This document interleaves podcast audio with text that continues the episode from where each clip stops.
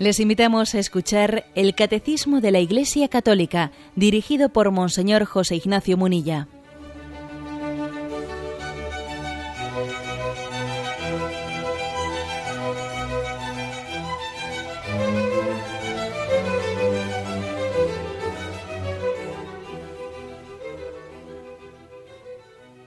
Un cordial saludo a todos los oyentes de Radio María. Un día más, con la gracia del Señor, proseguimos el comentario del catecismo de nuestra Madre, la Iglesia. Comenzamos un nuevo apartado que tiene como título Los misterios de la vida de Cristo. Es a partir del punto 512. Habíamos concluido el apartado que explicaba la parte del credo referente a María, concebido por obra y gracia del Espíritu Santo, nació de María Virgen. Hemos concluido eso. Y siguiendo adelante, propiamente lo que nos correspondería, siguiendo eh, el credo, es después de que dice, eh, confiesa la concepción por obra del Espíritu Santo, el nacimiento de María Virgen, pasa directamente el credo a padeció bajo el poder de Poncio Pilato, fue crucificado, muerto y sepultado. Es decir, el credo da un salto desde la encarnación y el nacimiento hasta la muerte y resurrección. Y el catecismo, consciente de que en medio ha quedado toda la vida de Jesucristo, eh, introduce, eh, digamos que inserta eh, dentro de la lógica de la explicación de la vida de Cristo según el, según el credo, una referencia a, la, a los misterios de la vida de Cristo. Digamos que el catecismo, como buen pedagogo, en vez de limitarse a los puntos de la vida de Cristo que son afirmados por el catecismo, perdón, por el catecismo, por el credo, pues ha, intercalado una explicación eh, entre el nacimiento, encarnación, nacimiento y muerte y resurrección, una explicación de la vida oculta y la vida pública de Jesús. Dice el punto 512. Respecto a la vida de Cristo, el símbolo de la fe no habla más que de los misterios de la encarnación, concepción y nacimiento, y de la Pascua. Muerte, sepultura, descenso a los infiernos, resurrección, ascensión. No dice nada explícitamente de los misterios de la vida oculta y pública, pero los artículos de la fe referentes a la encarnación y a la Pascua de Jesús iluminan toda la vida de Cristo. Todo lo que Jesús hizo y enseñó desde el principio hasta el día en que fue llevado al cielo.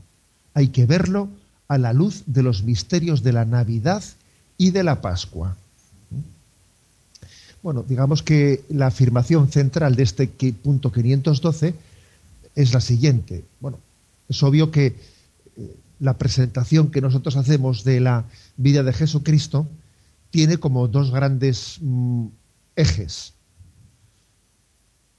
La encarnación y nacimiento y la muerte y resurrección y si queréis también ascensión a los cielos. ¿eh? Son como las dos Pascuas, que además litúrgicamente también ha quedado claramente significado. ¿eh? Nosotros tenemos a lo largo de todo el año litúrgico dos grandes momentos, las Navidades y la Semana Santa. Son los dos grandes momentos en los que los misterios de la salvación pues se, se presentan ante el mundo con toda su fuerza el nacimiento de Jesús y su muerte y resurrección. Son los dos ejes. Ahora, eh, eso no quiere decir que el resto de la vida de Jesucristo no forme una, una, perfecta unidad con su nacimiento y con su muerte y resurrección. O sea, todo forma una unidad. La vida de Jesucristo no es, eh, o sea, sería un error pensar que son, eh, está desconectada un, episodio del otro en la vida de Jesucristo. La vida de Jesucristo es una unidad. Nosotros, quizás, si examinamos nuestra propia vida, pues eh, descubriremos que en ella ha habido momentos culminantes. Bien, pero, pero la vida es una unidad. La vida es una unidad y sería un error subrayar eh, en exceso los momentos culminantes de la vida hasta el punto de separarlos o desconectarlos del resto de la vida. Sería un error. ¿eh? Bueno, pues eso que hemos dicho con respecto a nosotros, si lo referimos ahora a Jesucristo, pues más que más. ¿eh? La vida de Cristo, toda ella, es un don de Dios para nosotros. Los evangelios son un conjunto, son una unidad perfecta que nos, que nos revela. Eh, la vida del Dios hecho hombre, del Dios encarnado. Es verdad que esos dos momentos son muy importantes, ¿eh? son como los dos momentos cumbre, la encarnación, nacimiento y la muerte, resurrección. Son los dos momentos cumbre, que además están como enfatizando que la hora de Dios ha llegado. ¿eh? Por ejemplo, con respecto a la encarnación, eh, recordad que dice la Sagrada Escritura, llegada la plenitud de los tiempos, dice, eso lo dice San Pablo, ¿eh? llegada la plenitud de los tiempos, Dios envió a su Hijo nacido de una mujer. Llegada la plenitud de los tiempos, era la hora de Dios, la hora en que la revelación, toda la revelación del Antiguo Testamento llegaba a su culminación. El momento de la encarnación es el momento culminante de la revelación de Dios. Y además Jesús, entre nosotros, especialmente el Evangelio de San Juan, suele subrayar con frecuencia, subraya esta, esta tensión de la hora cumbre. Dice, eh, todavía no, se, no ha llegado mi hora, se acerca mi hora, ha llegado ya mi hora. ¿eh? Jesús tiene plena conciencia de que hay una hora culminante para la que Él ha venido, para la que Él ha llegado. Y esa hora culminante es la hora en la que será elevado en la cruz y elevado en la cruz dará su sangre como vida para el mundo. Su sangre será redentora. Es la hora de la muerte y resurrección. Bueno, o sea que mm, digamos que la propia Sagrada Escritura, el propio Jesús, en ella nos manifiesta que es cierto que hay eh, dentro de toda la vida de Jesús que es una unidad, es una unidad, pero sí es cierto que hay dos momentos culminantes. ¿eh? Su, lo que celebramos en las Navidades y lo que celebramos en la Semana Santa. Bien, pero insistimos que, por cierto, esos dos momentos culminantes son los que han quedado reflejados en el credo. El credo pues, pues, pasa, como he dicho al principio, pasa de confesar el momento del encarnación, nacimiento, pega un salto hasta el final de la vida de Cristo, que es muerte y resurrección. El hecho de que el credo haga tal cosa es, ya es significativo, que esos dos son eh, los momentos culminantes de la revelación. Pero aquí lo que nos interesa subrayar en el día de hoy, porque esto es lo que el catecismo para esto reserva estos puntos, es recordarnos que el resto de la vida, el resto de la vida queda iluminada por esos dos momentos. Y el resto de la vida de Cristo también es salvífica, o sea, es decir, en la vida de Jesucristo todo es salvación para nosotros. Todo es. ¿eh? No solo Cristo nos salva cuando está en lo alto de la cruz. No, Cristo nos salva en todo momento. Si me permitís, pues me atrevería a decir que Cristo nos salva cuando asistía a la escuela de Nazaret y aprendía allí los salmos. Eso también era una salvación para nosotros. Y Cristo nos salvaba cuando nos estaba salvando, cuando Él obedecía, como niño, como adolescente, cuando obedecía a José y a María. Esa obediencia suya en el hogar de Nazaret era salvífica para nosotros. Y Cristo nos estaba salvando cuando trabajaba en la carpintería. Y Cristo nos estaba salvando cuando pues mm, predicaba, cuando comenzó su predicación, cuando llamó a los apóstoles, cuando, cuando tenía paciencia con ellos, cuando tenía que reprenderles y, y, decirles, hombres de, hombres de poca fe, ¿por qué habéis dudado? Y, o sea, Cristo nos salva en todo momento. Todas sus palabras son salvíficas. Es verdad que al final eh, el momento cumbre de la salvación eh, ha sido su muerte y resurrección, porque en ellos Cristo ha entregado, Cristo ha querido que la entrega de su sangre y su resurrección haya sido el, entre comillas, el precio que Él ha pagado por nuestra salvación. Pero, fijaros bien, hagamos una hipótesis, ¿eh? una hipótesis que, bueno, pues que tiene puede servir, pero tampoco no, nos liemos con ella. Pero bueno, hagamos una hipótesis. Dios nos podía haber salvado sin, sin necesidad de que en el momento final de la vida de Cristo hubiese habido su muerte y resurrección. Podía haberlo hecho. Es decir, mm, Cristo, o sea, Dios puede llevarnos a cabo, puede llevar a cabo nuestra salvación sin necesidad de derramamiento de sangre para ello. Podía haberlo hecho sencillamente, pues, mm, bueno, su, mero estar entre nosotros ya era, ya era muchísimo más de lo, que, de lo que nosotros pudiésemos llegar a haber soñado. Su mero estar entre nosotros, su mero predicarnos, su mero... Por eso subrayemos toda la vida de Cristo es, eh, salvífica.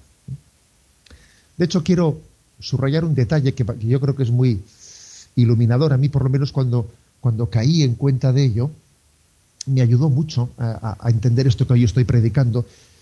Bueno, pues algunos ya lo sabéis. ¿eh? Yo, antes de ser obispo, pues fui párroco de una parroquia que tiene la advocación de El Salvador, parroquia del Salvador de Zumárraga. Allí fui, párroco antes de. y comencemos desde allí los programas de Radio María, estos del catecismo. Bueno, pues recuerdo que en una ocasión, como la parroquia no, tenía, digamos, un día concreto durante el año en el que celebrásemos la, eh, el, día de, eh, el día de la advocación de la parroquia, recuerdo que haberme hecho la siguiente pregunta. Bueno, vamos a ver, y entonces, eh, esta es la parroquia del Salvador. Bien, ¿qué día del año celebra su fiesta? ¿Qué día del año se celebra la fiesta de El Salvador? Y claro, dice uno, bueno, no lo sé. No, no hay así ninguna fiesta que tenga ese nombre del Salvador. ¿Será el día del nacimiento de Jesús? Yo os daré un Salvador. ¿O será el día de su muerte? Porque Él nos murió, Él nos, nos salvó entregando su vida en la cruz. Será el día de la resurrección. Será el día del envío del Espíritu Santo. ¿Qué día del año se celebra el Salvador?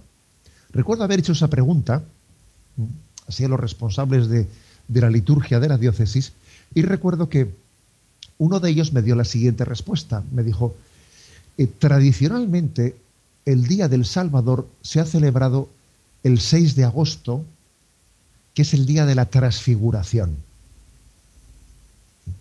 Y es verdad, eh, uno observa que los pueblos que tienen, que tienen eh, como patrono el Salvador, sus fiestas patronales han sido tradicionalmente celebradas el 6 de agosto. Claro, luego el Día de la Transfiguración. Luego es verdad que muchos las han ido cambiando ya por conveniencias de vacaciones, vacacionales o cosas por el estilo, pero me llamó la atención aquel dato, el hecho de que el día de la transfiguración del Señor se hubiese celebrado en muchos lugares la fiesta de El Salvador. ¿Y por qué la transfiguración? ¿Por qué, en ese, ¿Por qué unir la advocación del Salvador a, eh, a, ese acontecimiento en el que Jesús sube al monte Tabor y allí se transfigura? Eh, su, aspecto pasó a ser un, aspecto eh, glorioso en el que ante Pedro, Santiago y Juan él mostró su gloria. ¿Por qué? Yo personalmente llegué, vamos, he llegado a, este, a esta especie de convicción interior. Y es que eh, en la transfiguración precisamente lo que se subraya es que ese Jesús, ese Jesús que, que ante nosotros, ¿no? convivió con nosotros esos 30 años o más de 30 años, ocultando su, su, su, gloria, ocultando su gloria en el día al día, pues viviendo en el hogar de Nazaret, siendo un niño más entre, entre los niños de, de Nazaret, colaborando con su padre en la carpintería, comenzando su vida pública, siendo a veces mal comprendido, a veces siendo tomado por un chalado por los demás y teniendo que ser humillado, etcétera. Ese Jesús que caminaba, en él habitaba la plenitud de la divinidad. Por eso la fiesta de la transfiguración es una fiesta muy interesante, porque es como subrayar que en medio de la cotidianidad, Jesús nos salva. Es Dios que está con nosotros.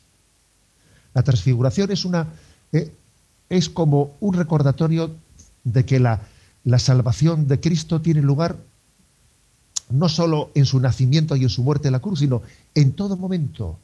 Aunque la gloria esté ocultada, Dios está con nosotros en la vida de Cristo salvándonos. Y en la transfiguración Dios quiso que, que hubiese como un momento de, bueno, pues de visualización de tal cosa, de visualización, de un momento en el que el, misterio de la divinidad que está oculto en Cristo como que se traslucía, ¿eh? se traslucía. Pero, eh, de hecho, en el día a día, aunque estuviese oculto, estaba ahí. Dios está en él. Él es Dios. Y Dios es Jesús. ¿eh? Por eso digamos que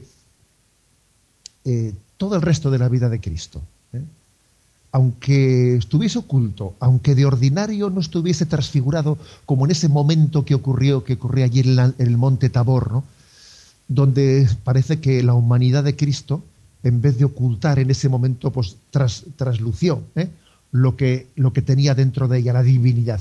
Pero aunque eso de ordinario estuviese oculto, toda la vida de Cristo es salvadora. Y por eso la fiesta de El Salvador se celebra o se ha celebrado, eh, digamos, tradicionalmente el 6 de agosto, el día de la, de la transfiguración. Bien, pues en resumen, que los misterios de la vida de Cristo entre el nacimiento y entre la muerte, aunque en el credo no se recojan explícitamente aquí el catecismo, quiere dedicarles pues un, pues, un tiempo suficiente de exposición. Tenemos un momento de reflexión y continuamos enseguida.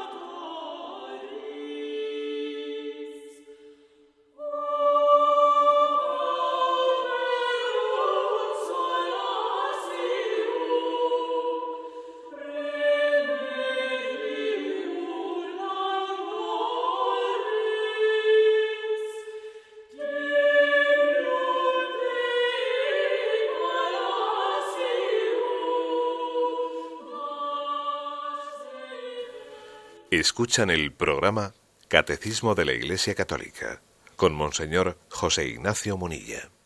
Pasamos al punto 513, que dice así. La catequesis, según las circunstancias, debe presentar toda la riqueza de los misterios de Jesús. Aquí basta indicar algunos elementos comunes a todos los misterios de la vida de Cristo para esbozar a continuación los principales misterios de la vida oculta y pública de Jesús. ¿Mm? Dice el catecismo en este punto. Bueno, el credo, mm, el credo no habla de toda la vida de Jesucristo, ¿eh? habla de ese primer momento y último momento. Pero claro, el credo hay que insertarlo en los evangelios. ¿eh? El credo, en el fondo, es como, es como una concentración, ¿eh? es como una concentración de los misterios salvíficos que se expresan en los evangelios. Luego no hay que separar el credo de los evangelios. Bueno, y entonces mm, él dice, dice el catecismo, también hay, por lo tanto, conviene en momentos determinados eh, hacer esbozar eh, la vida de Jesucristo. Y por cierto, la imaginería y, muchos retablos de nuestras iglesias han representado pues, eh, los distintos pasajes de la vida de Jesucristo. La infancia de Jesucristo, su vida pública, su muerte, los misterios de la pasión y los misterios gloriosos. ¿eh? Como cuatro momentos de la, eh, distintos, digamos, de los misterios de la vida de Cristo. Los misterios de su infancia, los misterios de su, de su vida pública, eh, el misterio de su, de su pasión y muerte y sus misterios de gloria. Básicamente, si os fijáis, pues siguiendo e, el mismo esquema de los misterios del rosario, el rosario ha querido acompañar pues, la contemplación de la vida de Jesucristo. Es una metodología de contemplar el Evangelio desde María. El Evangelio está pensado así y la reforma que hizo Juan Pablo II eh, con respecto al rosario, introduciendo los misterios luminosos, lo dejó más claro todavía. Juan Pablo II, pues, él percibió que había una, pues una, un hueco, una carencia ¿no? en la contemplación de la vida de Jesucristo, que era pasar de los evangelios de la infancia a los, a los dolorosos. Y por eso él introdujo entre los gozosos y los dolorosos los misterios luminosos. ¿eh? Es contemplar el Evangelio desde los ojos de la Virgen. Es como un sitio, es como digamos una, una atalaya especial. Los ojos de María son unos ojos privilegiados para, para ver el Evangelio. Bueno, pues de esos misterios luminosos de la vida oculta y pública, esos que Juan Pablo II echó en falta y dijo, vamos a añadir eh, otros, eh, otros misterios, aparte de los gozosos, dolorosos y gloriosos, vamos a añadir los misterios de la vida oculta y de la vida pública de Jesús. Bueno, pues de eso es de lo que quiere hablar aquí el, catecismo. Brevemente, aunque sea, fijémonos en, en qué cinco misterios eligió Juan Pablo II. El bautismo de, Cristo en el río Jordán, la autorrevelación de Cristo en las bodas de Caná, en tercer lugar, el anuncio del reino de Dios, el cuarto, la transfiguración de la que hemos hablado ahora mismo, y el quinto, la institución de, la Eucaristía. Hubiese sido bueno, pues hubiese sido muy interesante el que, el que hubiésemos conocido, bueno, pues la, el camino por el que Juan Pablo II llegó a elegir estos cinco misterios. ¿eh? Yo me imagino, seguro, vamos, ¿no? Pues que él se aconsejó, que él, a la hora de elegir cinco episodios de la vida de Jesucristo, como los misterios luminosos de la vida pública, pues él tendría, ¿eh? pues tendría que elegir y tendría su margen de duda, porque elijo este y no elijo el otro, etcétera, ¿no? Hubiese sido, bueno, interesante saber qué, digamos, qué método se eligió hasta elegir estos cinco y por qué se excluyeron otros y se eligieron estos, ¿no? Hubiese sido interesante, pero en cualquier caso, partiendo de los cinco elegidos, pues nos ayuda mucho para entender que en estos cinco episodios hay una, también son como momentos de gracia de la vida de la vida pública de Jesús. El primero es el, el del bautismo en el río Jordán, al que nosotros tal vez no, no le damos la, la, importancia, la importancia suficiente, pero fijaros que el Evangelio, el Evangelio de San Marcos, comienza con ese episodio. Es curioso que es un episodio tan importante que algún evangelio, ¿eh? el, evangelio, que no narra, que no narra el nacimiento de Jesús, sino narra la, vida, la vida oculta, sino que comienza con la vida pública, comienzan con este episodio, con el del bautismo de Cristo en el río Jordán. En ese momento se produce una, una teofanía, una manifestación de Dios. ¿no? Este es mi Hijo amado, en quien me he complacido. ¿eh? Es Jesús que en medio de la multitud es señalado por la voz del Padre y el Espíritu, el Espíritu viene sobre él, ¿eh? que comienza, por lo tanto, a hacerse luz de quién es ese. ¿Eh? Hay, una, hay una progresiva iluminación, por eso Juan, Pablo II les llamó los misterios luminosos. ¿eh? Se va haciendo luz progresiva para poder responder a la pregunta de quién es este y quién es Jesús de Nazaret. El segundo episodio, eh, elegido por Juan Pablo II para los misterios luminosos, es el de la, la autorrevelación de Cristo en las bodas de Caná. Que por cierto, es curioso que diga eh, que le haya dicho la autorrevelación de Cristo en las bodas de Caná. Podía haber dicho eh, milagro de las bodas de Caná, pero no, le llama la autorrevelación de Cristo. Porque ese milagro, como todos los milagros, son una eh, revelación de, Cristo. Una revelación, o sea, Él se descubre, Él se manifiesta. Las obras de Cristo, los milagros de Cristo, son signos que descubren al mundo la identidad de Cristo y el corazón misericordioso. Las dos cosas. ¿eh? Los milagros de Cristo responden a la pregunta de ¿quién es este? Al mismo tiempo que responden a la pregunta de ¿cómo es este? Este es misericordioso. Este se acerca a los enfermos. La pregunta de quién es este y cómo es este mm, no es separable. Las dos cosas son una sola pregunta. Sea que los milagros manifiestan que Él es Dios y que es un Dios bueno, que es un Dios misericordioso, que su poder lo utiliza siempre en favor de los enfermos y los pobres y los desposeídos. Eh, insisto, ¿quién es este y cómo es este? Son, son una sola pregunta. Bueno, por eso mm, la autorrevelación en las bodas de Caná es muy importante porque él viene a revelarse como el esposo que viene a traer alegrías al mundo, porque se les ha acabado el vino y este mundo no tiene, eh, se le ha acabado sus alegrías. Eh, las alegrías de esta vida se nos acaban, se nos agotan. Se les ha terminado el vino, es sinónimo de decir todas las alegrías de esta vida tienen la fecha de caducidad puesta, o sea que es que se nos acaban, que es pan para hoy y hambre para mañana, que nos divertimos pero luego, pero luego nos quedamos vacíos y, y se nos pasa, ¿eh? alguien, pues eso, se apoya su, ¿eh? su felicidad en su pujanza física, pero luego se le pasa, o en la belleza humana que enseguida se marchita. Em, e, ese se les ha acabado el vino, es imagen de toda alegría humana que se agota, por su propio dinamismo se agota. Y hay de aquel que se apoye en lo que, en lo que es caduco, porque se llevará una, gran decepción, tarde o temprano más temprano que tarde. Entonces Cristo viene, viene a revelarse como aquel que es capaz de ser un surtidor de un surtidor de agua viva que no se agota nunca. Y es capaz de convertir, convertir el agua en vino. Es decir, es capaz de convertir lo cotidiano en, en una alegría que no, que no, que no se marchita. Bueno, por eso este segundo, ¿eh? por eso este segundo eh, misterio elegido por Juan Pablo II es tan importante, la autorrevelación de Cristo en las bodas de Caná. El tercero, el anuncio de Cristo anuncia el reino de Dios. ¿eh?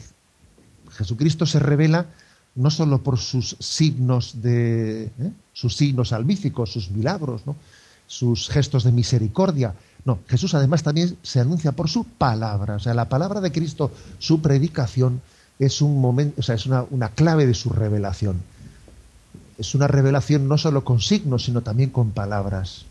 Él es la palabra hecha carne.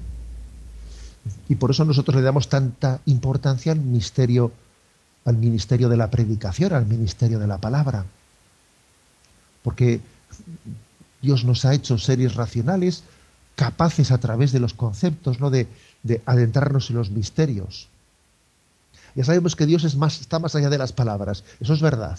¿eh? Sí, pero aunque esté más allá de las palabras, Dios ha querido también expresarse ¿no? por medio de ellas. Y Cristo anunció el reino de Dios y lo predicó y fue incansable en su predicación. Y él anduvo y, como se dice popularmente, el pateo todas, eh, todas las sendas de, la Galilea y de la Judea de su tiempo, proclamando el reino de Dios, diciendo, Dios ha llegado a vosotros, Dios está con vosotros, no estáis solos, no estáis solos. Dios quiere establecer su reino en este mundo a través tuyo.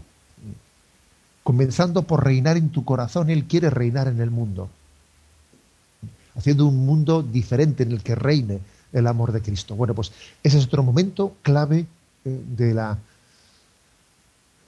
de la mm, de la manifestación salvífica de, luminosa de Cristo en su vida pública. El cuarto misterio elegido, en la transfiguración, cuarto misterio luminoso, la transfiguración. Bueno, de ella ya hemos hablado antes ¿eh? y no voy a explayarme ahora. La transfiguración es el momento, como he dicho, dicho en una palabra, en el que en medio de la cotidianidad, en medio de, de lo que era el día a día de la convivencia de Jesús con sus apóstoles, de repente les refleja que la plenitud de la divinidad habita en esa humanidad. Y, por un momento Cristo destella, destella la gloria. Y todos los apóstoles se conmueven al ver que eh, en ese Jesús humilde se oculta eh, la divinidad. Y por último, el último mm, misterio luminoso elegido por Juan Pablo II, es la institución de la Eucaristía. Porque la forma en la que Cristo, ese Cristo Salvador, nos va a dar, eh, nos va a comunicar su, mensaje, va a ser eh, el conducto sacramental. Eh. Los sacramentos van a ser el conducto privilegiado por el que Dios alimente, nos alimente. Los sacramentos van a ser, como si me permitís la expresión, el cordón umbilical. El cordón umbilical por el que Cristo da su vida, da su gracia al mundo. Es hermoso ver los, mm, los sacramentos bajo esa, bajo esa eh, imagen. ¿eh? Imaginémonos que nosotros somos como un niño que está siendo gestado por su madre. Estamos eh, pues nadando, nadando como le ocurre a un niño antes de haber nacido, en el seno de su madre, y conectados con ella por medio del cordón umbilical que recibe el alimento. Bueno, eso somos nosotros. La madre es la iglesia. Estamos en su seno y recibimos de ella el alimento de los sacramentos a través de ese cordón umbilical. Y llegará un día en que esa madre nos dará a luz el día en que nos dé a luz será el día de, nuestra muerte, cuando naceremos para la vida eterna. Pero mientras tanto estamos siendo gestados para la vida eterna y estamos siendo alimentados por el cordón umbilical que son los sacramentos. ¿eh? Por eso el quinto misterio luminoso es la institución de la Eucaristía. Bueno, yo me he atrevido a hacer aquí una especie de eh, interpretación ¿eh? de por qué Juan Pablo II eligió estos cinco misterios luminosos. ¿eh? Pero lo que quiero subrayar es que, al igual que aquí el catecismo siente la necesidad de introducir dentro de la explicación del credo pues los misterios de la vida pública de Cristo, oculta y pública, también Juan Pablo II en, el, en la explicación del catecismo, por ello introdujo entre los gozosos y los dolorosos los llamados misterios luminosos de la vida pública de Cristo. Tenemos un momento de reflexión y continuamos enseguida.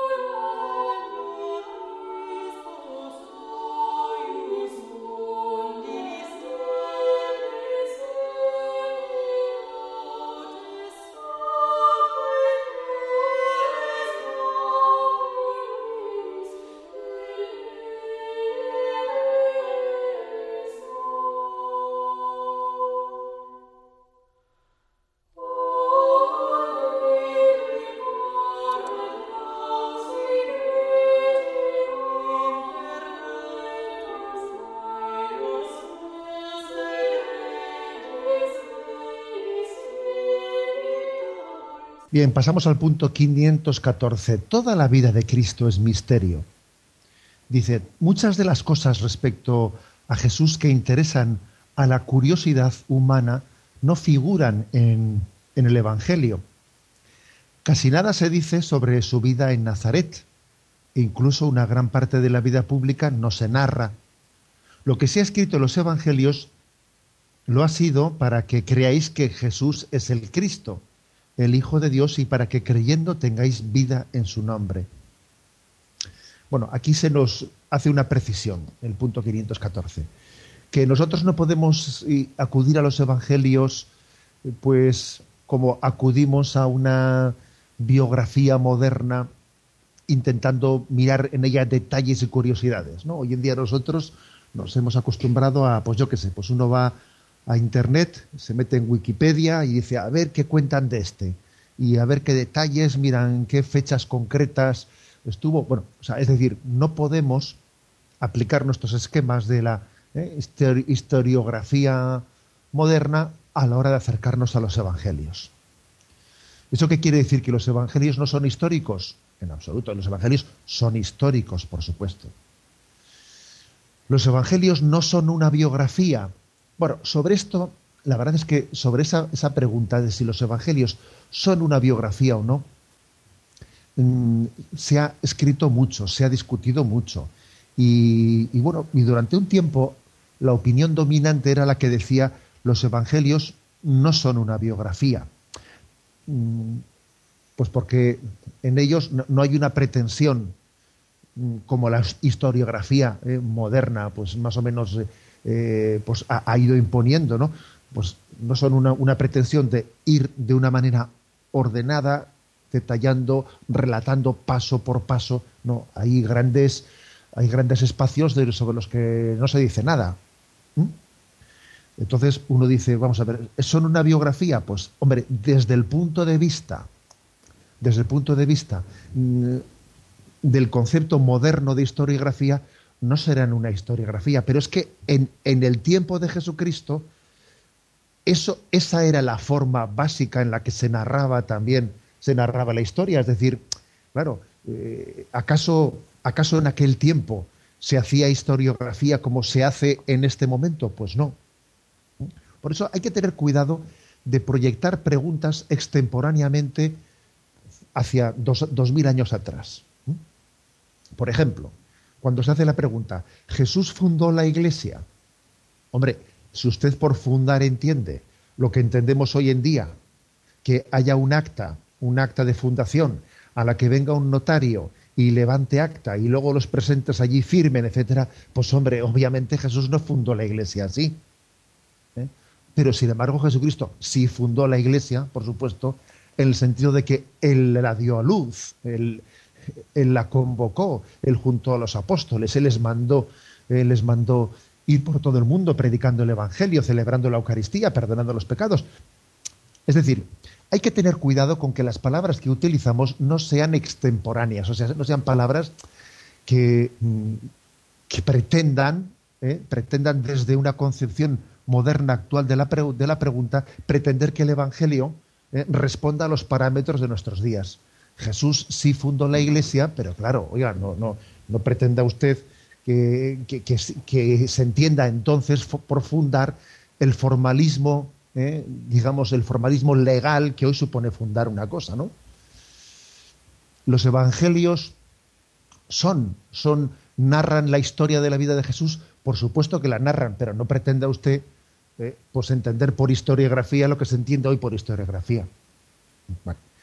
Esto que estoy diciendo, que, pues, que parece un poco de sentido común, me parece que a veces nos hemos hecho ciertos líos, ¿eh? ciertos líos innecesariamente. Claro, cuando se ha dicho, no, es que los evangelios de Cristo no son una historiografía. Luego, si no son una historiografía, entonces lo que son son como unos relatos piadosos ¿eh? que ya parece que no son históricos. No mire usted, los evangelios sí son históricos. No mire usted, Jesús sí fundó la iglesia. ¿eh?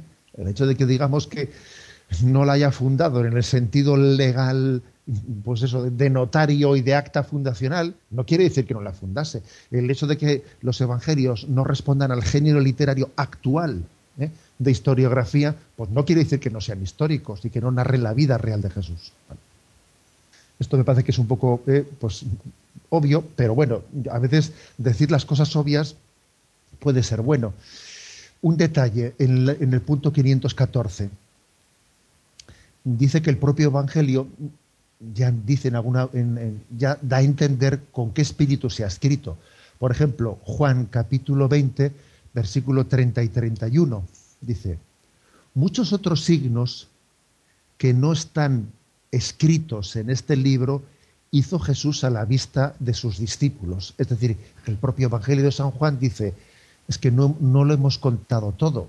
¿eh? Claro, si uno ha convivido tres años con Jesús, habría muchas han querido contar lo que les ha parecido lo sustancial. Los evangelistas coinciden en lo sustancial, pero al mismo tiempo también tienen diferencias entre ellos. Por cierto, uno de los argumentos de historicidad eh, de los evangelios es precisamente este.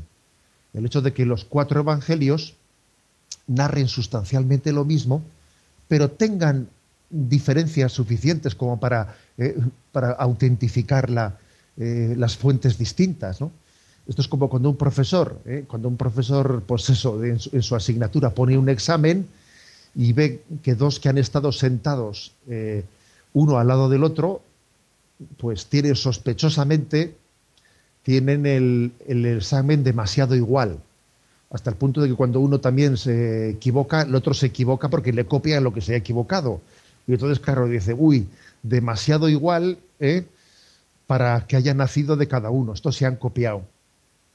Bueno, algo así ocurre con los evangelios, que los evangelios, eh, uno de los argumentos de historicidad de los evangelios es que aunque hablan de lo mismo, no se copian, o sea, es decir, tienen la suficiente originalidad propia para haber sido contados por cada autor. Eh, es un, argumento añadido de historicidad. ¿Eh? El criterio de múltiples fuentes. Hay, hay criterios, hay múltiples fuentes narradas en los evangelios. Y a veces cuentan cosas complementarias hasta que, eh, bueno, pues eh, a veces incluso dice, ahí va, este cuenta un detalle que parece que no es totalmente conjugable con este.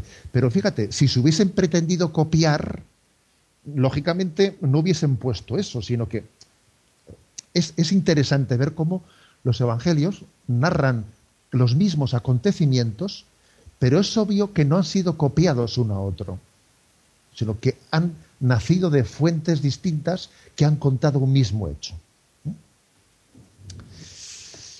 Bien, eh, este punto eh, es un punto añadido al 514, aunque lo principal, la afirmación principal que aquí quiere hacerse es la siguiente, ¿no? Es esta afirmada en la última frase. ¿Con qué intencionalidad se han escrito los evangelios? ¿Eh? Juan 20, 31 dice, cuando dice que muchas otras cosas hizo Jesús que no están aquí contadas, dice, pero lo que se ha contado han sido escritos para que creáis que Jesús es el Mesías, el Hijo de Dios, y para que creyendo tengáis vida en su nombre. Es decir, el para qué han sido escritas, con qué espíritu han sido escritas, ¿eh? pues eh, estas palabras de los evangelios. ¿Por qué los evangelistas seleccionaron estos hechos y no otros? O sea, ¿por qué le dieron eh, importancia a determinadas narraciones, etcétera, y las pusieron por escrito? Pues aquí está la respuesta. Para que creyendo tengáis vida en su nombre. Es decir, los evangelios no han sido escritos para saciar curiosidades, sino para llevarnos a la fe y para que descubramos el misterio, el misterio de Jesucristo hay que tenerlo en cuenta.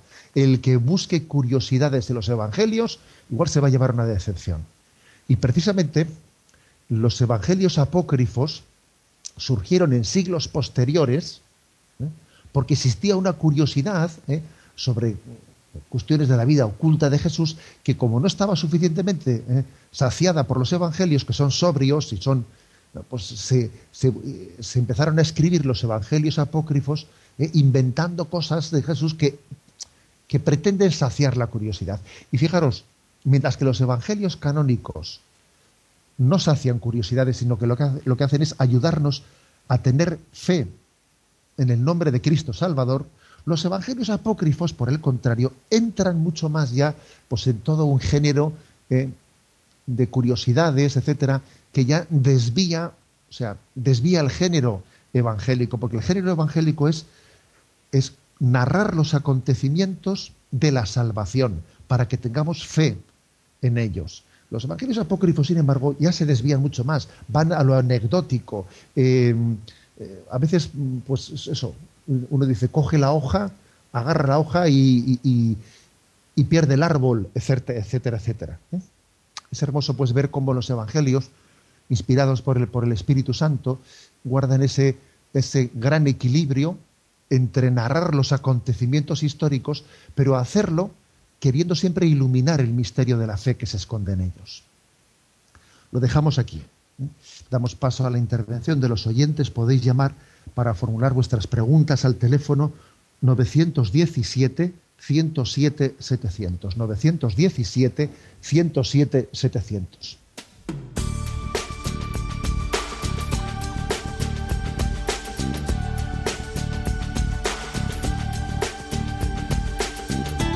Radio María le ofrece la oportunidad de recibir en su casa sus programas favoritos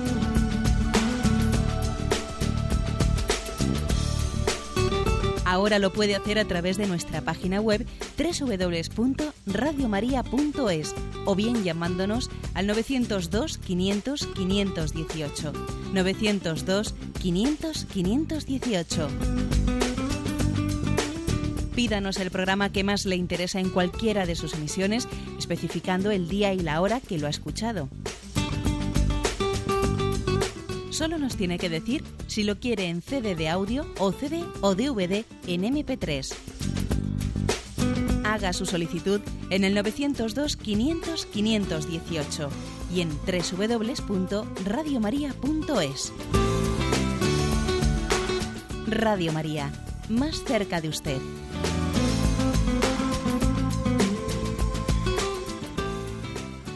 Escuchan el programa Catecismo de la Iglesia Católica, con Monseñor José Ignacio Munilla. Buenos días, ¿con quién hablamos? Buenos días. sí, eh, adelante, y, gracias, soy Feli de Santander. Eh, quería preguntar que en la autorrevelación de Jesús en las bodas de Canaán, el aspecto de la intervención de María en esa autorrevelación. Gracias. Pues sí, gracias a usted. La verdad es que creo que la, la figura de María ahí tiene un puesto muy importante, porque es curioso que Jesús dijese, cuando María le invita a Jesús a intervenir, la primera respuesta de Jesús es curiosa, dice, mujer, todavía no ha llegado mi hora. Y sin embargo María, como haciendo caso omiso de eso, le dice a los, a los sirvientes, haced lo que él os diga. Y Jesús va y, realiza ese milagro, ¿no? lo cual quiere decir que María es como la introductora de la hora de su hijo. O sea, es decir, es como si ella le empujase a su hijo a comenzar su hora de salvación. O sea, Jesús eh, tiene una primera palabra de decir, no ha llegado mi hora, y María le introduce, María le empuja a ello, ¿no? Eh, es muy interesante este detalle porque vemos a María plenamente integrada en el plan del Padre de ser ella la impulsora de la hora de su hijo. Que por cierto, ¿eh? esto tiene una aplicación a todas las maternidades muy importante, porque es frecuente que la, la maternidad, cuando no es suficientemente espiritual, cuando es muy carnal, las madres a veces tienen el peligro de querer poseer a sus hijos, de querer retenerles y que sus hijos no salgan de casa, que no y sin embargo María le empujó a su hijo a comenzar aquella hora de salvación. ¿Mm? O sea, es muy interesante esta, esta imagen de María como una maternidad que empuja a su hijo a cumplir la voluntad del Padre y no le retiene por poseerle ella. Bueno, es lo que se me ocurre eh, con respecto a la, a la pregunta del oyente. Damos paso a un siguiente oyente. Buenos días. Buenos días, monseñor. Mire, sí, adelante. Quería hacerle una pregunta. Exactamente, ¿qué significa que la Virgen María fue virgen en el parto? Y una segunda pregunta muy concreta, muy concreta, es mm, si es correcto decir que cuando murió Jesús murió Dios. Muchísimas gracias. De acuerdo. Mire, pues las dos preguntas. Eh, la primera, ¿qué significa, más usted dice exactamente qué significa eh, la, em, la, afirmación de fe que hacemos los católicos que María fue virgen no, únicamente antes del parto y después del parto, sino en el mismo parto? Mire usted, la, tradición de la Iglesia no ha llegado a explicar, eh, a explicar eso de una manera así concreta y física. O sea, la Iglesia no ha dicho nunca, a ver, esa virginidad del parto eh, pues tiene, pues tiene, se traduce en que físicamente, pues yo qué sé, no, el imen o lo que sea, no, no ha llegado a decirlo. Sencillamente es suficiente con que digamos pues que fue un parto mm, asistido por la gracia de Dios de una manera milagrosa. ¿eh? Eh, el contexto en el que podemos entenderlo es que el parirás con dolor del libro del Génesis, eh, como una de las consecuencias del pecado original, pues es, mm, entre comillas, ¿no? redimido en esa imagen de María que está preservada de las consecuencias del pecado original. Tiene un parto virginal. Pero, claro, usted dice, a ver, ¿se puede hacer una concreción fisiológica? Pues no, la Iglesia no ha hecho a la hora de explicar el doma una, una concreción fisiológica. Y perdón porque es que me había hecho una segunda pregunta, una segunda pregunta al oyente, pero por no eh, apuntarla se me ha ido santo al cielo. Ya me vendrá después un poco más tarde. Damos paso al siguiente oyente. Buenos días. Sí, buenos días. Mire, eh, era referente a que he oído comentar mm, de que los evangelios, o sea, no son auténticos de, de los evangelistas a los que por ejemplo, San Juan sí, que lo escribió él, pero los demás que no, no son auténticos de ellos. ¿Me podría explicar eh, cómo es esto? vamos, yo creía que eh, ellos mismos habían escrito los evangelios. Por ejemplo, San, San Marcos, San Mateo, que eran de ellos, sino dicen que no, que es que le han puesto ese nombre como hubieran podido poner otro. Yo la contestación que di, ¿y San Juan? Si San Juan sí lo escribió él cómo es que los demás evangelistas no son propios de ellos. De acuerdo, vamos a ver, le respondo. Ahora he recordado la, llama, la, segunda pregunta del otro oyente, ¿eh? que luego, la respondemos, pero primero, primero respondemos a esta pregunta. Eh, vamos a ver. En primer lugar, en esa cuestión no nos va comprometida la fe. ¿eh? Sabemos que los evangelios son inspirados por el Espíritu Santo. A nosotros lo que nos importa, en lo que, en lo que se compromete nuestra fe, es eso, que tienen una inspiración del Espíritu Santo. Luego que, los historiadores, ellos a la hora de, estudiar los evangelios, vean que los evangelios, eh, antes de haber sido escritos tal y como nosotros los tenemos, es fácil percibir que en ellos ha habido redacciones anteriores ¿eh?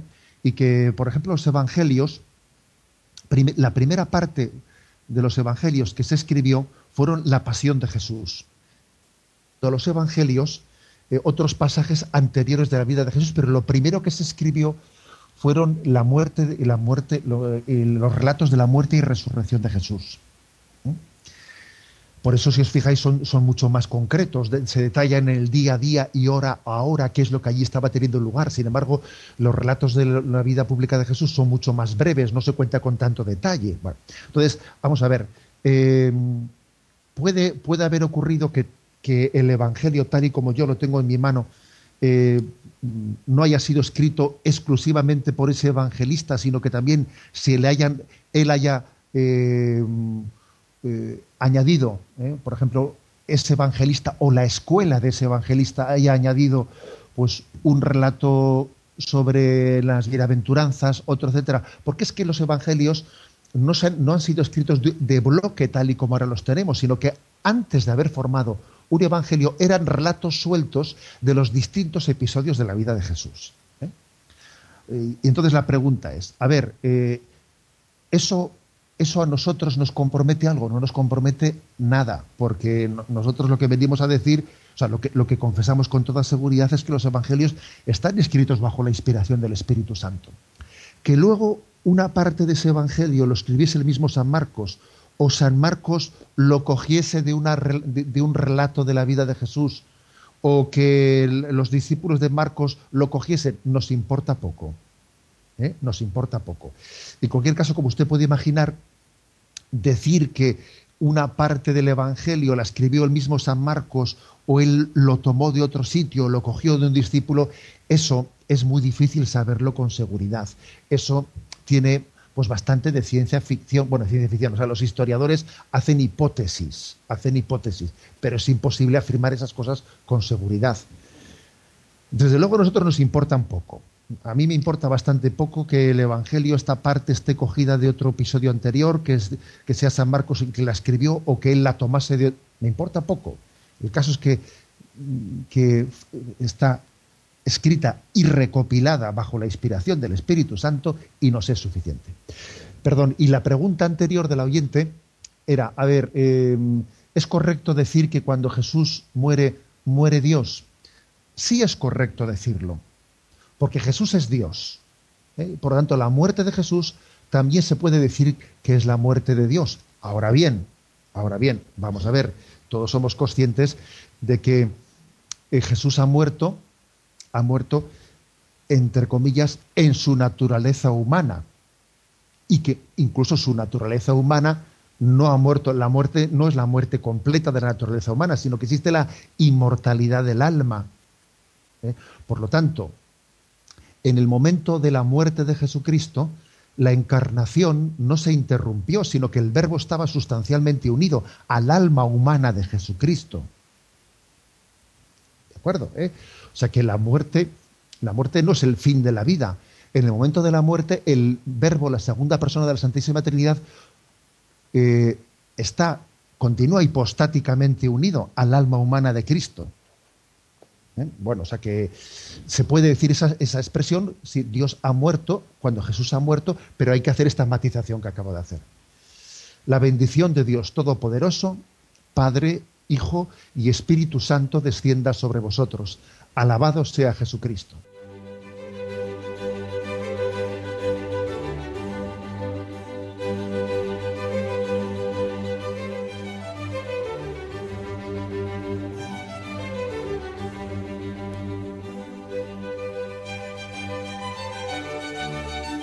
Han escuchado en Radio María el Catecismo de la Iglesia Católica, un programa dirigido por Monseñor José Ignacio Munilla.